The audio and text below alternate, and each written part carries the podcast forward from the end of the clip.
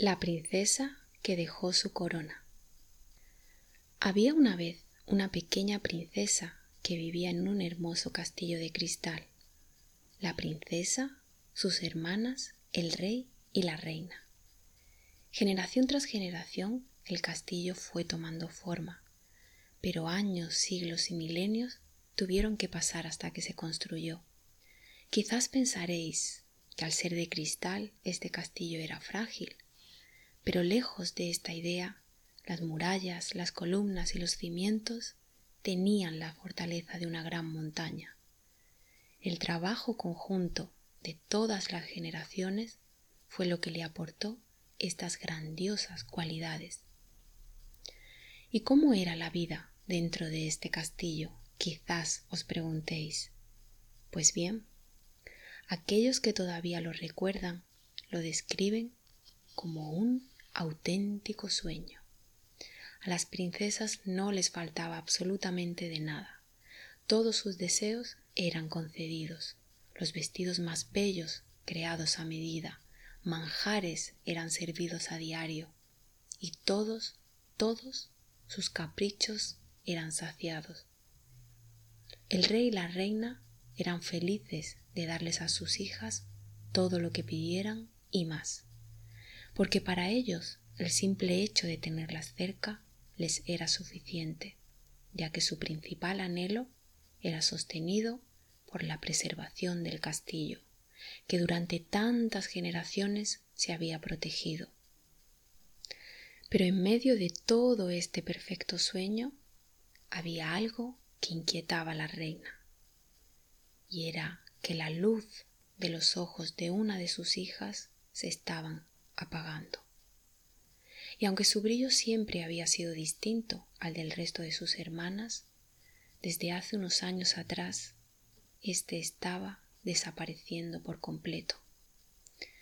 La princesa trataba de ser feliz en ese lugar, de disfrutar como lo hacía el resto, pero cuando la noche llegaba, un gran vacío inundaba su interior.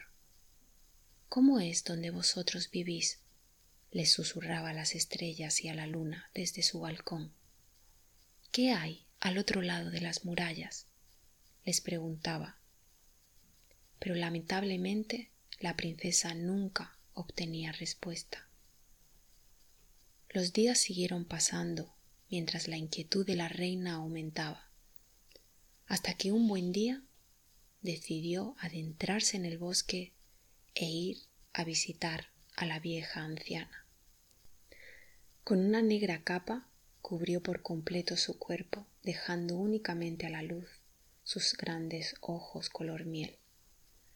Tomó varios días este viaje, hasta que por fin, allá a lo lejos, en la misma dirección en la que el sol decía adiós, pudo ver la cabaña de la anciana. La puerta estaba abierta, le estaba esperando y sin el uso de la palabra, la anciana leyó sus ojos, desvelándole estos el por qué estaba allí. Con una cálida sonrisa, la anciana le preguntó Querida reina, ¿recuerdas cuando viniste por primera vez? Sí, asintió la reina.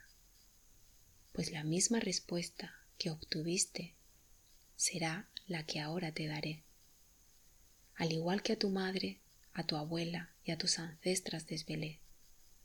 Mi querida reina, nada ha cambiado. Es cierto que cada vez estáis más cerca, pero solo una de vosotras es la que puede dar el paso. Ahora le ha llegado el momento a tu hija, y el único consejo que puedo darte es que actúes tal y como te hubiera gustado que lo hiciera tu madre. La anciana abrazó a la reina mientras le susurraba al oído. Hagas lo que hagas y decidas lo que decidas, yo siempre estaré aquí para ti. Y con un beso en la frente la despidió. Tras su regreso al castillo, los días transcurrieron, pero la reina no dejaba de observar a su hija mientras al mismo tiempo las lágrimas inundaban sus ojos. hasta que una noche, durante uno de los encuentros entre la princesa y la luna, la reina le sorprendió. Querida hija, la única que puede contestar a esas preguntas eres tú misma. Ninguna de nosotras nos atrevimos. Pero ahora ha llegado tu momento. Los ojos de la princesa comenzaron a brillar con más fuerza y nuevamente la vida volvió. La reina le entregó un pequeño cofre que había pertenecido a su madre, pidiéndole que siempre lo llevara con ella y que solamente podría abrirlo una vez se encontrara fuera del castillo. Besó a su hija en la frente y la despidió. La princesa emprendió su camino y una vez en el exterior se detuvo, abrió el cofre y descubrió una piedra preciosa en su interior, con una inscripción que decía Hagas lo que hagas y decidas lo que decidas, yo siempre estaré aquí para ti.